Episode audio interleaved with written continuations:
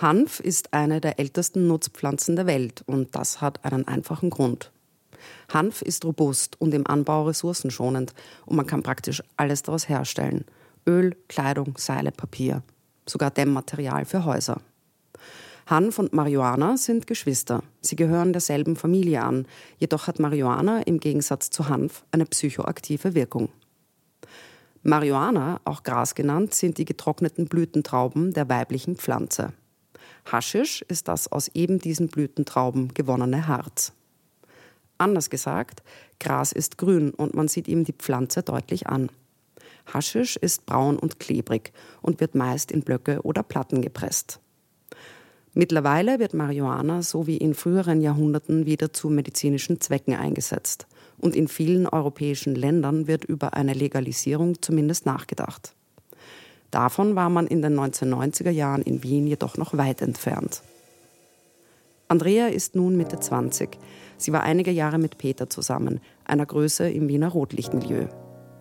Doch dann hat sie Christian kennengelernt und wurde sehr schnell schwanger. Diese Schwangerschaft aber stellt Andrea vor ein ernstes Problem. Ich bin Magda Beuzug und das ist der dritte Teil meines Podcasts Shit Happens. Wer bin ich? Shit Happens. Erinnerungen einer Großdealerin. Ich bin alles. Ich bin Mutter, bin Drogen. Ich bin ein unheimlich guter Mensch. Ich habe fünf Jahre mein Leben genommen. Das war's schon. Podcast von Magda Wolzug. Könntest mir hierher legen 1000 Kilo Haschisch, für die ich verurteilt worden bin. Ich würde sagen, bitte nimm's und geh. Geschenkt. Geschenkt würde ich's nicht nehmen. Um keinen Preis der Welt würde ich das angreifen. Um keinen Preis der Welt würde ich das wieder tun. Nie wieder. Ich weiß, dass es immer einen geben wird, der dich verratet. Die, die mich wirklich verletzt haben, die habe ich mir geholt. Aber nicht auf, auf, auf Gewalt oder Ding, sondern für mich war einfach wichtig, schau in meine Augen. Und werd damit klar und leb damit mit dem, was du getan hast.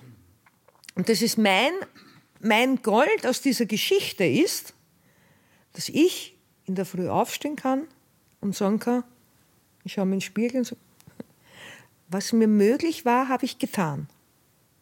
Weißt Das Einzige, was man, die Kinder hätten das vielleicht nicht erleben müssen. Und das Letzte, was ich jemals wollte in meinem Leben natürlich, ist den Kindern schädigen. Natürlich habe ich es geschädigt, wie selten was. Man möge sich sein Bild bauen nach dieser Geschichte. Folge 3 ist ja nicht schwer.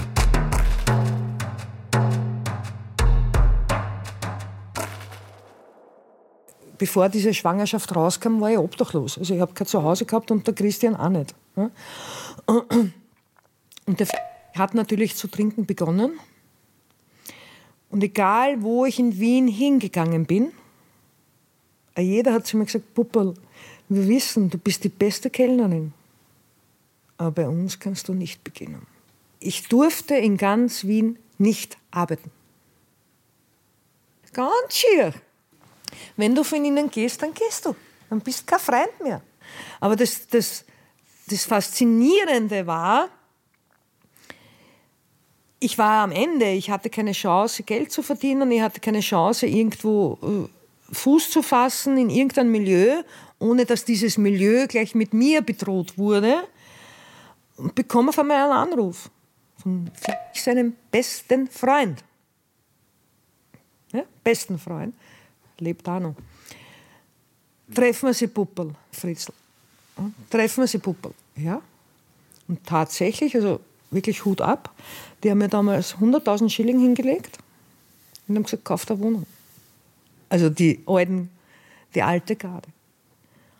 Die haben gesehen, was der Peter jetzt macht, ist scheiße. Sie konnten ihm zwar folgen, sie wären in seiner Situation wahrscheinlich genauso scheiße gewesen, Aber sie haben nicht vergessen, wer ich bin. Und sie hätten nicht zugesehen, dass ich im Bauch runtergehe. Da hat man wirklich damals gegeben 100.000 Schilling, ohne sich was erwarten, ohne. Und hat mir einen Job ver vermittelt im, in irgendwo äh, da im tiefsten, in der tiefsten Pampas, wo wirklich nur mehr Wald ist, in einer Gogo-Bar in Durnerbach. Dort bin ich dann, ja, dort bin ich gestanden und habe die Barfrau geschoben, weil das war der einzige Platz, wo mir niemand hat, wer gefunden hätte.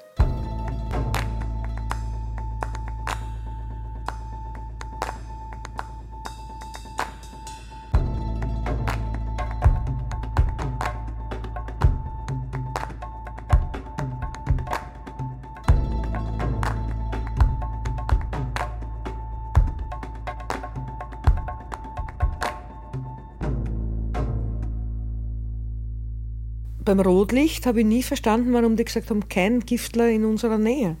Und Andrea, du darfst mit ihnen nicht reden. Entschuldigung, das ist nicht verstanden. Ein Giftler ist ein Giftler. Mach kein Business mit einem Giftler. Ich durfte zum Beispiel in dieser Zeit, äh, mein, mein Vorfeld war ja, dass ich einen Kiffer kennt habe und Giftler kennt habe, durfte ich nicht grüßen. Keinerlei Kontakt.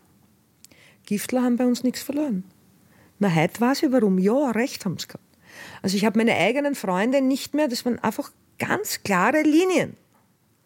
Und dann war halt mein Freundeskreis, wo ich halt aufgewachsen bin, die Giftler, mit denen ich hier jahrelang nicht reden durfte, waren die voll auf meiner Seite. Und einer meiner allerbesten Freunde da. Auch der kleine A genannt hatte damals schon ein Giftlokal und ich bin dort reingegangen, ich war schwanger. Und habe gesagt, hörst mir geht's scheiße. Also ein Giftlokal, wo halt Haschisch verkauft worden ist, in großen Mengen. Und das ist der Vater von meinem Kind. Und der ist hinter die Bar gegangen, hat die Kellnerin angeschaut und gesagt, so, du gehst jetzt heim? Wirklich.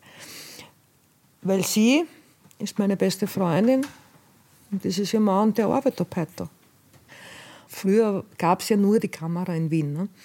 Und einige meiner Freunde haben das einfach nachgemacht. Es die Eulenspiegel, SMS, das waren, waren so die Anfangslokale.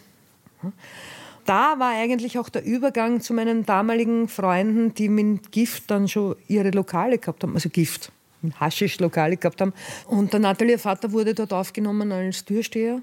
Da waren wirklich dann so Anrufe wie, sperrt schnell zu. Warum? Die Russen sind am Weg zu euch. Und das nur, weil ich dort gearbeitet habe oder der Nathalie Vater.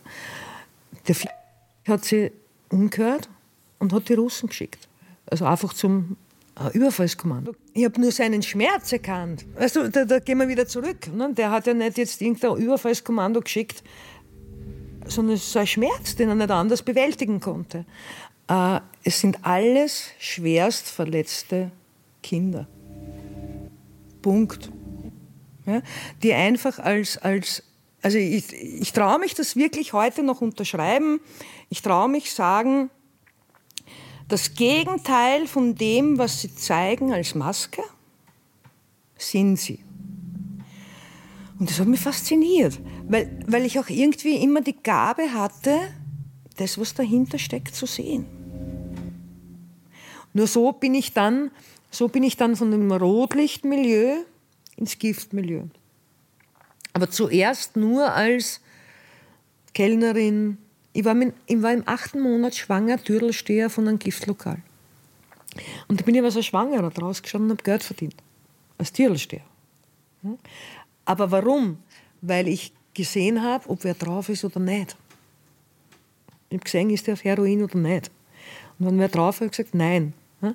Natürlich hat sich kein Mensch mich irgendwie nur machen traut, weil im Lokal war der Nati ihr Vater und den hat sich keiner gewünscht als Feind. Ich bin gestanden mit 100 Kilo. Wir haben halt einfach geschaut, dass wir überlegen. Die haben so viel Angst gehabt von mir. Ich habe gehabt 100 Kilo, so eine Wampen. Ja? und habe geschaut, es ist einfach darum gegangen, dass wir keine Junkies reinlassen wollten und niemanden unter 18. Also das muss man wirklich, es durfte bei uns in unser Lokale durfte niemand hinein, der nicht 18 Jahre war und es durfte niemand hinein, der Heroin konsumiert. Das war das Till Eulenspiegel, sehr bekannt. Also solange ich mit dem Vater meiner Tochter zusammen war,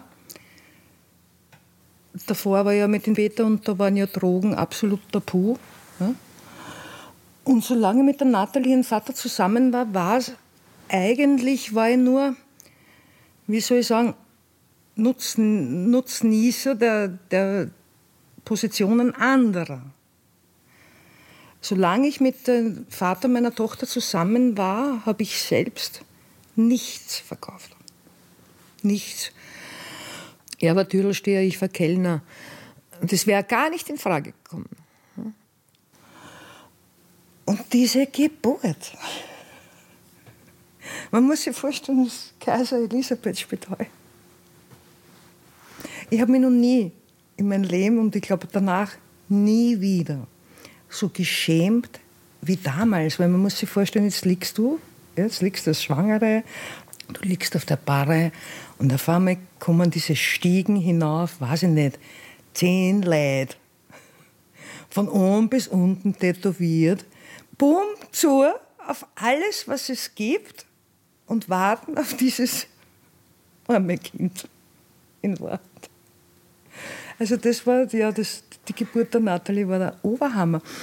Und also ich war ja die Heilige da. In dem Moment, wo ich Mutter geworden bin, war ich ganz krass in viel zu krass, viel zu krass mit mein Kind muss um 20 Uhr zu Hause sein. Keine Leute sollen da sein. Also ich war ja eine total verantwortungsvolle Mutter.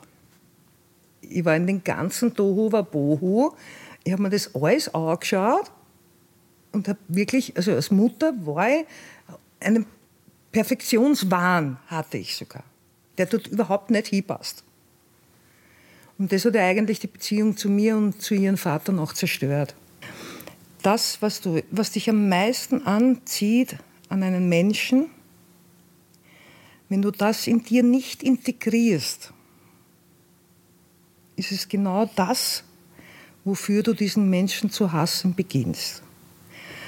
Ich habe den Gehass dafür, dass der nicht heimgekommen ist, dass der Party gemacht hat, etc., etc. Muss aber sagen, in dem Moment, eben, wo ich ihn rausgeschmissen habe, war ich schlimmer als er.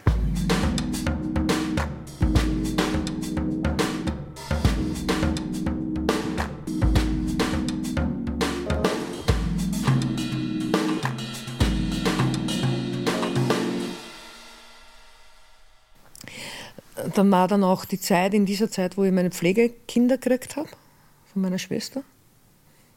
Durch die, die war, die vorher hat immer Rüschenblusen getragen und, und blond gefärbte Haare. genau das Gegenteil. Aber die hat die erste Nasen Kokain gekriegt und hat sie nie wieder davon befreit. Ja, Kokain macht mit ganz vielen Menschen ganz verschiedene Sachen. Also ich kann jetzt mal, mit mir macht es nichts. Aber wenn jemand äh, wenig Kokain kann süchtig machen, weil, wenn du nicht einen wirklich guten Selbstwert hast, dann fühlst du dich auf einmal wieder Superhero. Alle Hemmungen sind weg. Aber Kokainsucht passiert meistens sehr schwachen Menschen, die eigentlich nicht viel von sich halten und nach drei Nasen glauben sie auf einmal, sie sind wir. Auf jeden Fall ist die so süchtig dass er für ihre eigenen Kinder geschissen hat. Und die hatte ich dann auch. Was aber wirklich eine eigene, eigene Part, man wahrscheinlich, also mit den Kindern habe ich ziemlich viel mit und die Kinder ziemlich viel mit mir.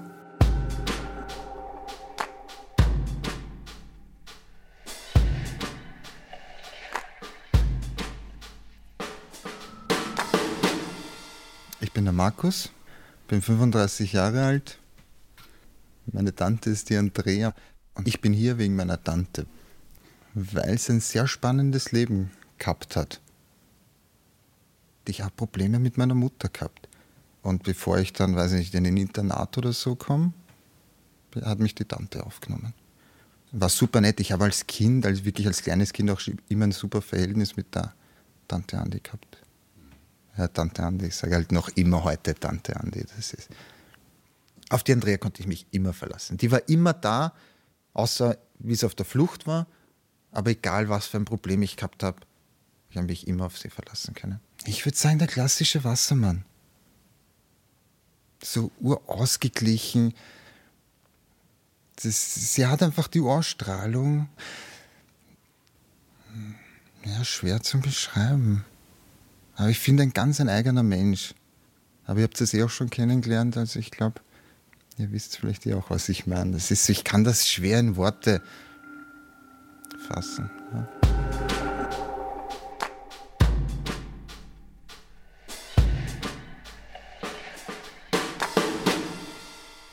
Aber begonnen hat es dann eigentlich in dem Moment, wo ich den Christian äh, ausgekaut habe. Und dann habe ich mich getrennt. Und seine, er hat natürlich zugesehen und hat genau gesehen, wohin rennt.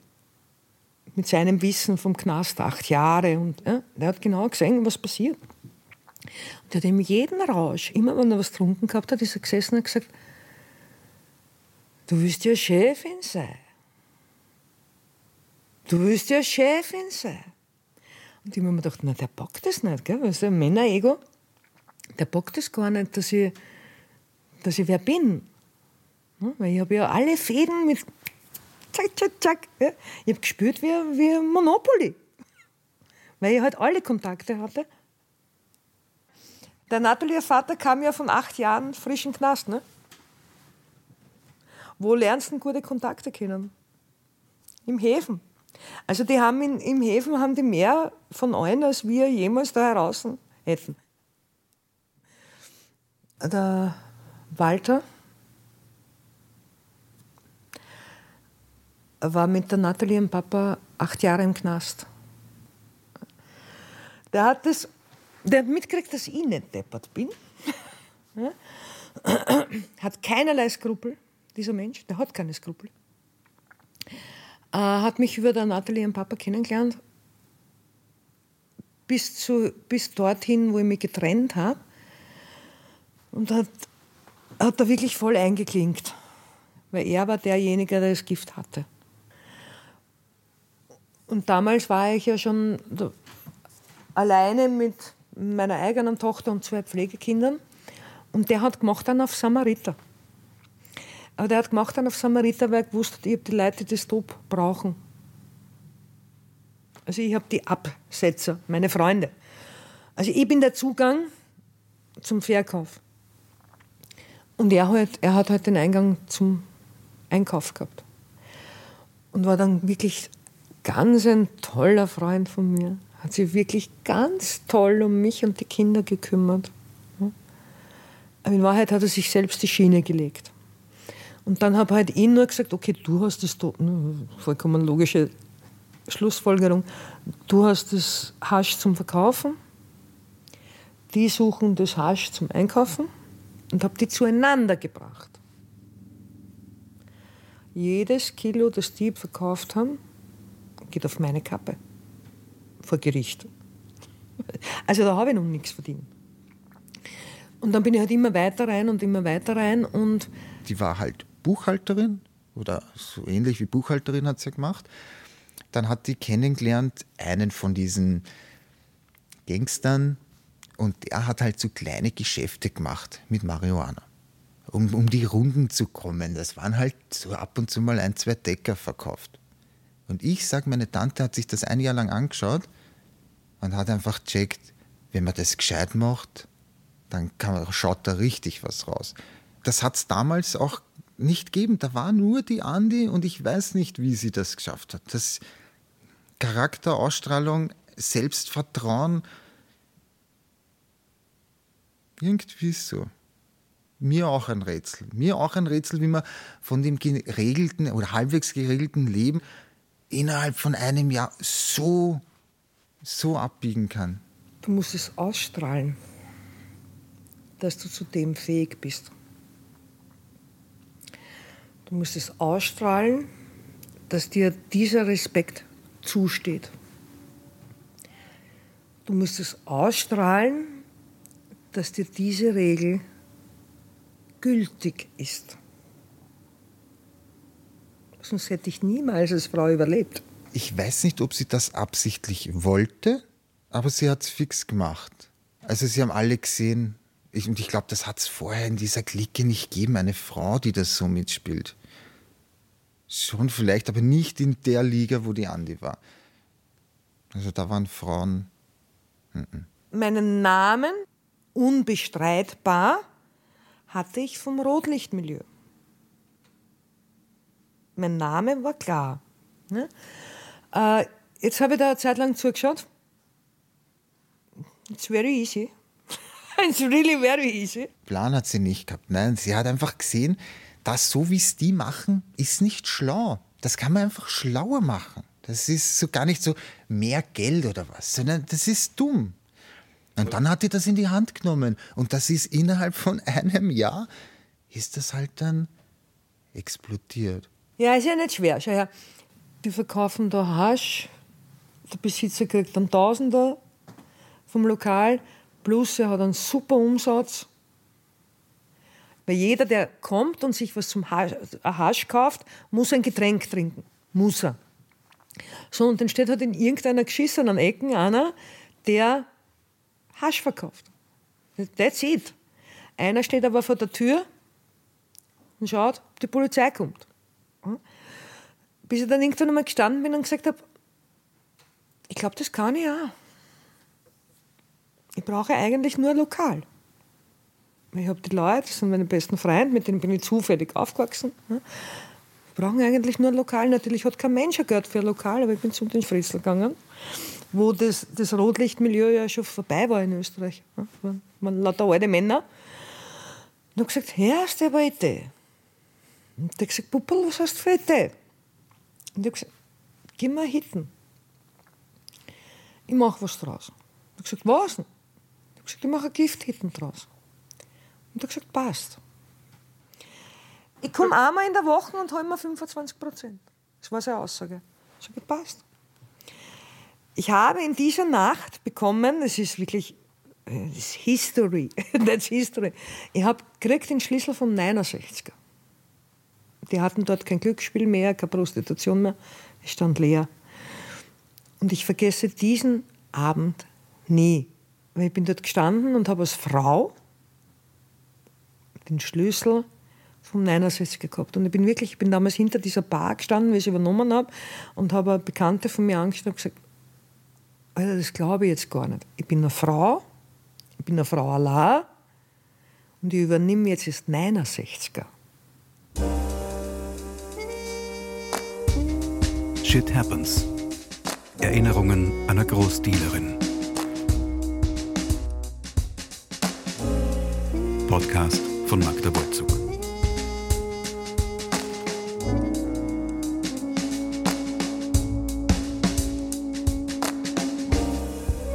Ton und Technik Astrid Drexler und Mario Weise. Musik Mario Weise. Mit Andrea M. und Markus M. Es sprachen Magda Wolzug und Philipp Scheiner.